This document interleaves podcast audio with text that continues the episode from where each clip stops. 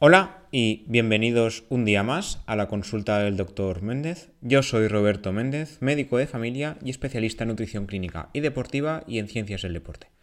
Hoy hablaremos de nuevo de un mix, ya sabéis que me gusta hablar de nutrición, de deporte, de medicina y si puede ser todo unido. En este caso el tema me lo pidieron, bueno, me lo han pedido en varias ocasiones, eh, ya sea por Telegram o por las redes sociales. La última vez fue por Telegram y eh, muy centrado en este caso en el tema del colesterol. Entonces hoy hablaremos sobre el colesterol bueno, el colesterol malo y una pincelada sobre los triglicéridos. Esto seguramente os sonará si os habéis hecho alguna analítica en vuestra vida y si escuchasteis el podcast de guía básica para comprender una analítica que hice en su día. De esto ya era un mes o un par de meses. Pero bueno, daremos unas pinceladas básicas y luego entraremos un poquito a qué dice la ciencia sobre todo esto, porque a mí en la carrera me enseñaron unas cosas, hoy en día en la consulta se aplican muchas de estas cosas anticuadas, pero los estudios desde 2017-2018, hace cuatro días, como aquel que dice, están empezando a decirnos que no tenemos razón y que estamos haciendo cosas en la consulta del día a día que están distan mucho de ser reales. Entonces, empecemos por lo básico. ¿Qué pasa con el colesterol? El colesterol y, los triglicéridos no son más que grasas, son grasas de hecho necesarias, porque como ya os expliqué en algún podcast, la grasa es importante para la vida y necesaria para la vida, pero todo en exceso es malo, todo en exceso o en defecto. En este caso, el colesterol, a pesar de que tanto en los anuncios de la televisión como las analíticas parece que sea un veneno y que cuanto más bajo mejor, esto tiene sus matices. Eh, la grasa no es un veneno, de hecho es necesaria. A nivel hormonal, el colesterol y la grasa son absolutamente necesarios. La grasa y el colesterol ambos forman parte de las paredes celulares y cumplen un montón de funciones que nos darían para varios podcasts diferentes. Entonces, lo que hay que ver es no pasarse. Si tenemos un exceso de cualquier cosa, incluso de agua, podemos acabar en la muerte. Pues en esto pasa igual. Lo que pasa es que en el colesterol eh, se sabe a ciencia cierta que más colesterol o más triglicéridos, que son otro tipo de grasas, aumentan el riesgo cardiovascular. Esto no deja de ser cierto, por mucho que hoy hablemos aquí de algunos matices, esto sigue siendo real, pero hay cosas que aún tenemos que estudiar. Una de tantas se suele creer que el que de hecho se, existe aún una creencia falsa de que el colesterol de la alimentación es el que fomenta que aumente el colesterol en sangre y que por tanto debemos reducir determinados alimentos y lo que sabemos es que no, la gran mayoría del colesterol, la gran parte, la producimos nosotros. Por ejemplo, un adulto promedio de 70 kilos llega a sintetizar 700 miligramos de colesterol al día mientras que las recomendaciones de consumo en habitual rondan los 300 miligramos. Hoy en día sabemos que la gran parte del colesterol que tenemos en sangre no solo no proviene de la dieta, sino que lo creamos nosotros y no solo porque comemos X alimento y ese alimento libera colesterol, ejemplo, los huevos, y ese colesterol se va a las arterias. No es tan fácil, es una creencia un poco anticuada y que hay que matizar. Sí que es verdad que la alimentación sí que tiene que ver, pero la alimentación en su conjunto. El colesterol de la dieta tiene un efecto bastante limitado en los humanos. De hecho, en los años 70, Ansel Keys ya hizo un estudio que decía que el colesterol de la dieta era como el veneno de todo esto. Y poco después, en el año 91, en este caso, un año después de, que naciese yo, eh, el propio Kiss se tuvo que retractar y, decir que el colesterol de la dieta realmente tiene un efecto bastante limitado. Su estudio era en conejos y bueno, no, recuerdo ahora bien, ahora me he quedado un poco blanco, pero no sé si lo hizo más animales, pero no es lo mismo eh, un ser humano que un roedor, eso está claro, ¿no? Entonces, si bien hay algunas personas que, bueno, algunos expertos en el tema, que minimizan o descartan la influencia de la dieta en el colesterol, no, tampoco es tan fácil, ¿vale? No es que el colesterol que comemos automáticamente va a las arterias, pero tampoco es que da igual lo que comas que no aumenta el colesterol. Al final es un conjunto de todo. Si llevamos una mala dieta en general, eh, todo esto cuenta. En este caso, de hecho, se sabe que los niveles habituales de, de, colesterol en sangre y de triglicéridos en sangre tienen un rango. Los triglicéridos, por ejemplo, las grasas, que el colesterol es un tipo de grasa, pero es un tipo diferente que se suele tratar de forma diferente. En el, caso de los triglicéridos, eh, depende del laboratorio, los niveles sanos o máximos serían entre 150 a 200 miligramos de cilitro. En el caso del colesterol, el colesterol total serían 200 miligramos o menos. Y luego se divide el colesterol bueno, entre comillas, esto de bueno y malo eh, os lo entrecomillo ya porque no es así.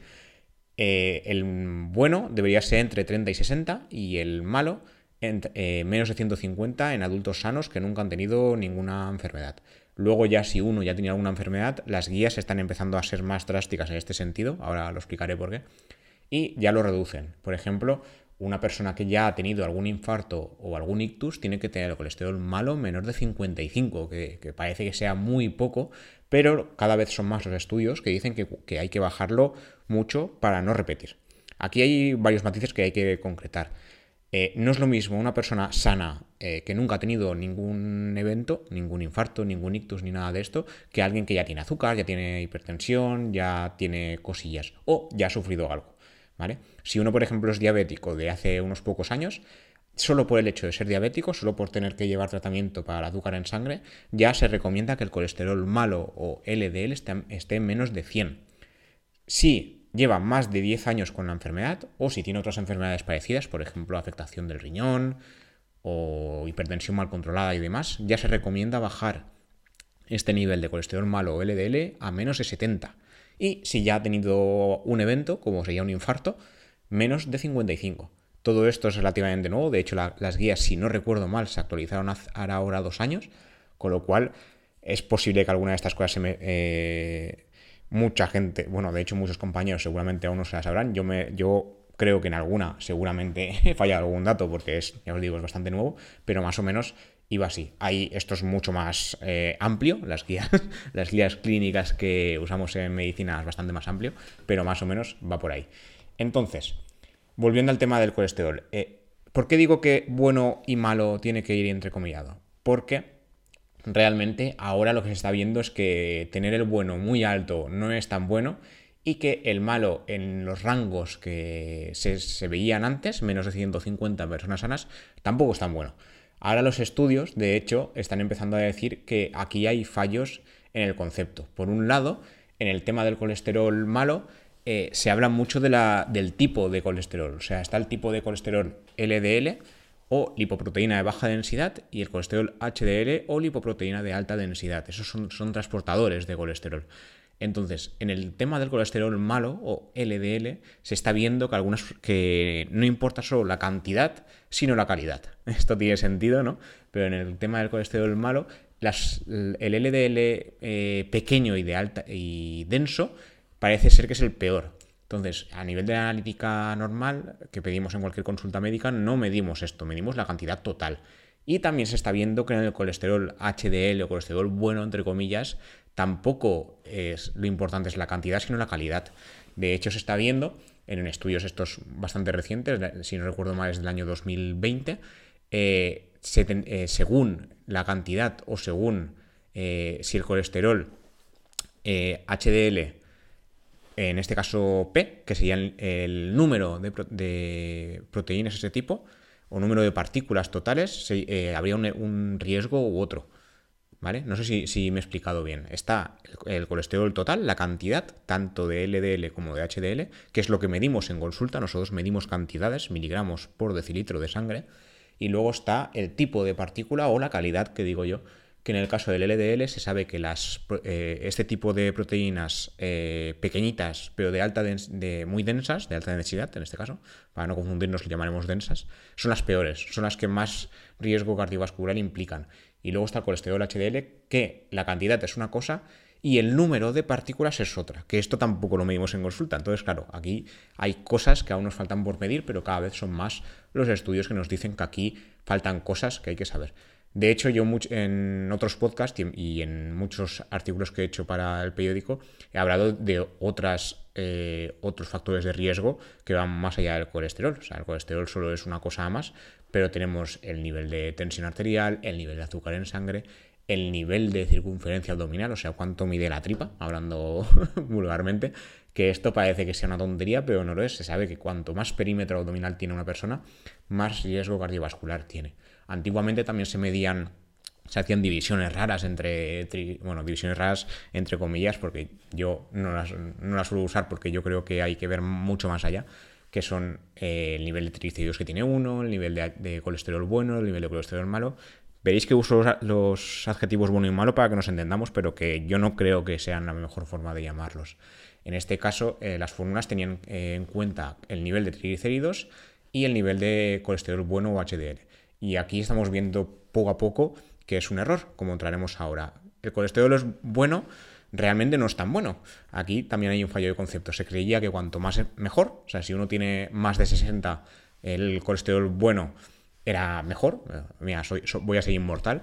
Pero estamos viendo que no. De hecho, en, el año 2018 salían dos estudios diferentes y nos decía que tener el colesterol bueno tampoco es tan bueno. O sea, tener, eh, tener un colesterol bueno o HDL excesivo o demasiado reducido sería peor, porque aumentaría el riesgo de tener enfermedades infecciosas y incluso el riesgo de muerte.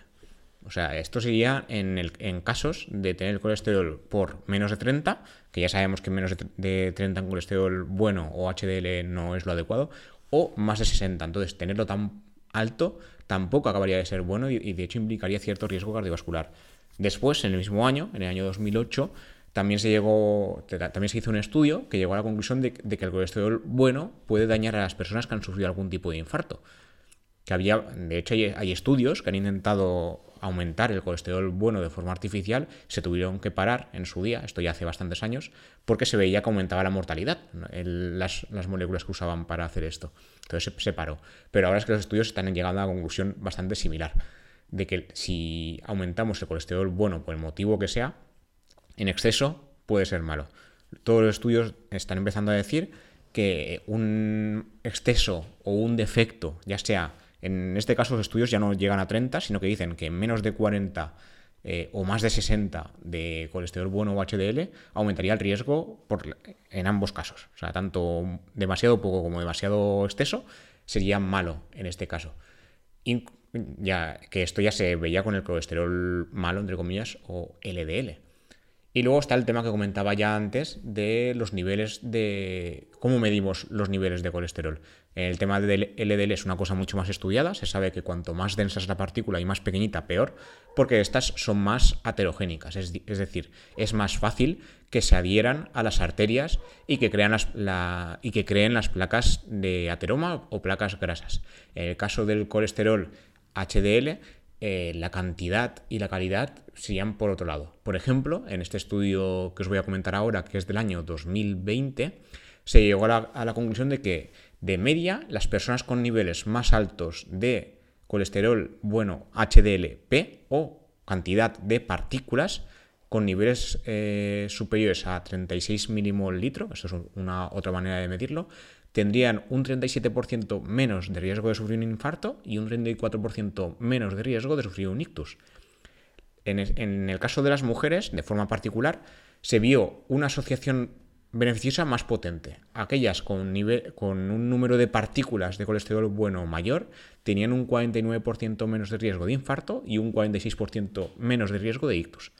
Luego, en general, un nivel de colesterol HDL en cantidad, o en la cantidad total de HDL, se asociaría con, un, eh, el riesgo de sufrir un infarto, pero no, no tendría eh, relación con el riesgo de sufrir un ictus.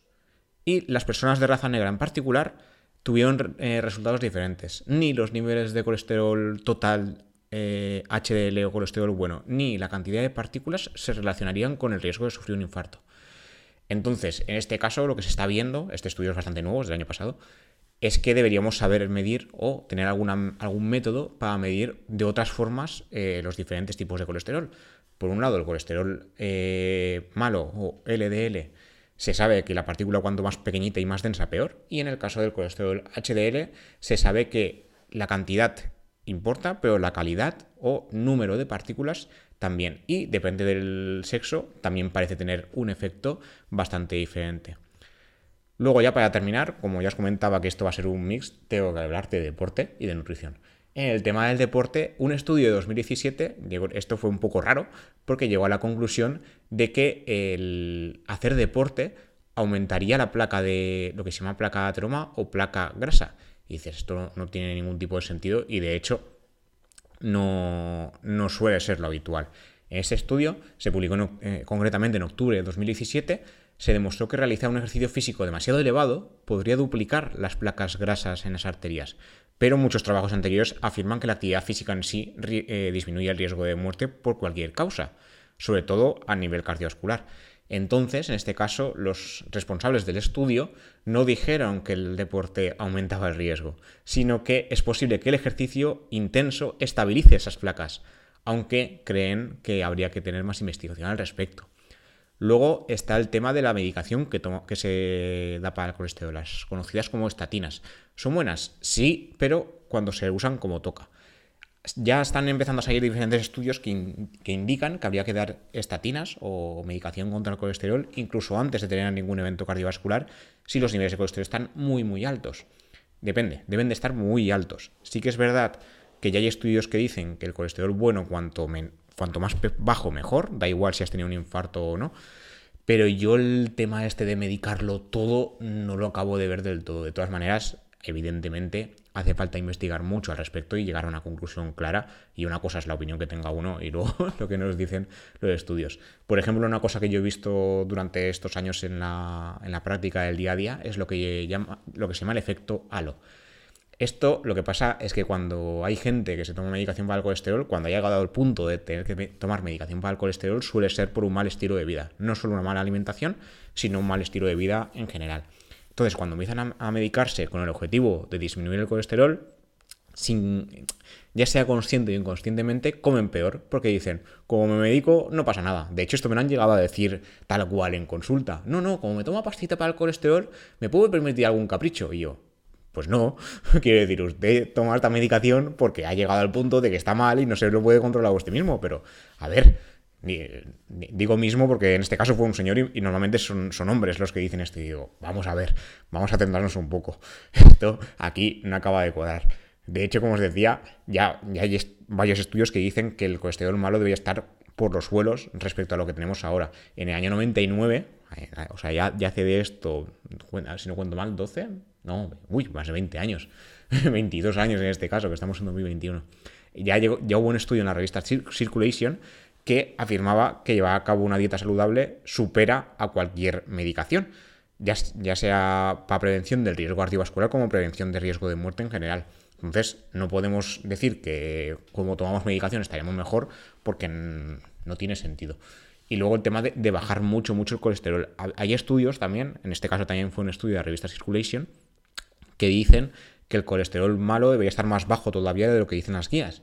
Porque eh, hubo un gran estudio que detectó que había infartos, la gran mayoría de infartos eran con niveles de colesterol malo normales.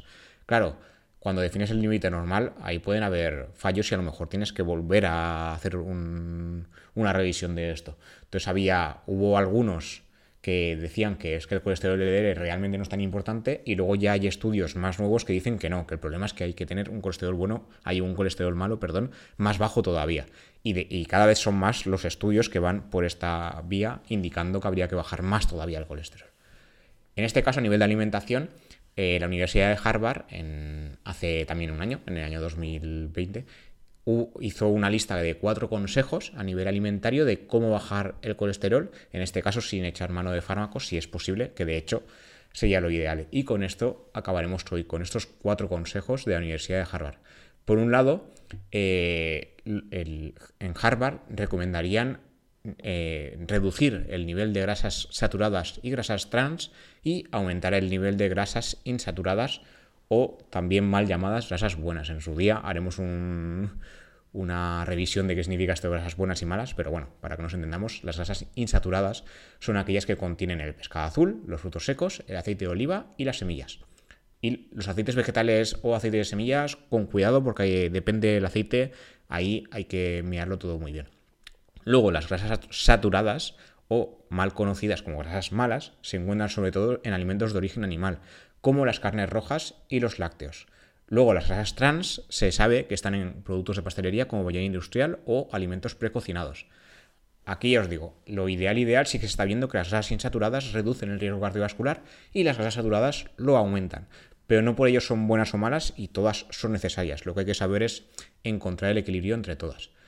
Luego estaría, eh, esto sería el primer consejo. Segundo consejo, la fibra.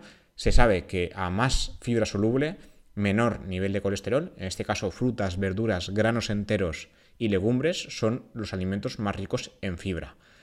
Y la fibra soluble en especial sería la mejor. La fibra soluble se encontraría concretamente en la avena, los guisantes, los frijoles, las manzanas, los cítricos, las zanahorias, la cebada y el silio.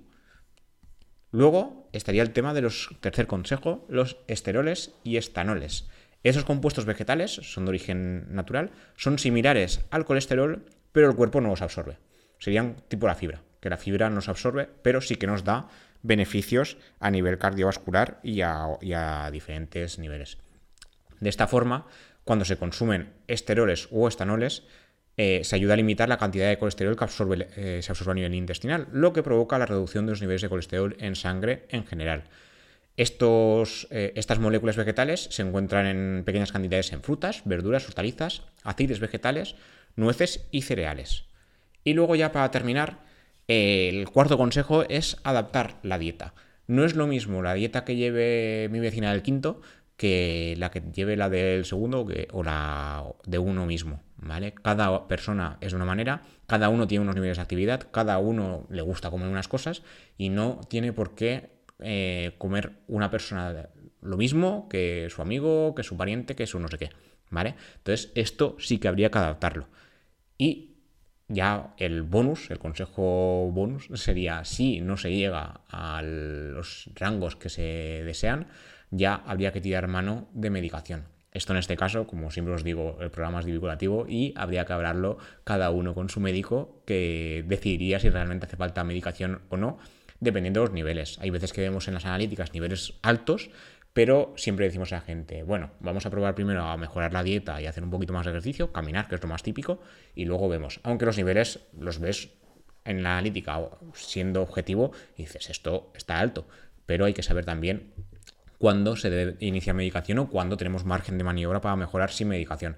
Como ya sabéis, yo soy poco partidario de las medicaciones en general, por mucho que me dedique a la medicina, porque si, si, se puede mejorar de otra forma, pues casi que mejor, ¿no? O sea, prevención primero y la medicina llega cuando ya la prevención se ha acabado y no ha sido posible y hay que, tratar el problema.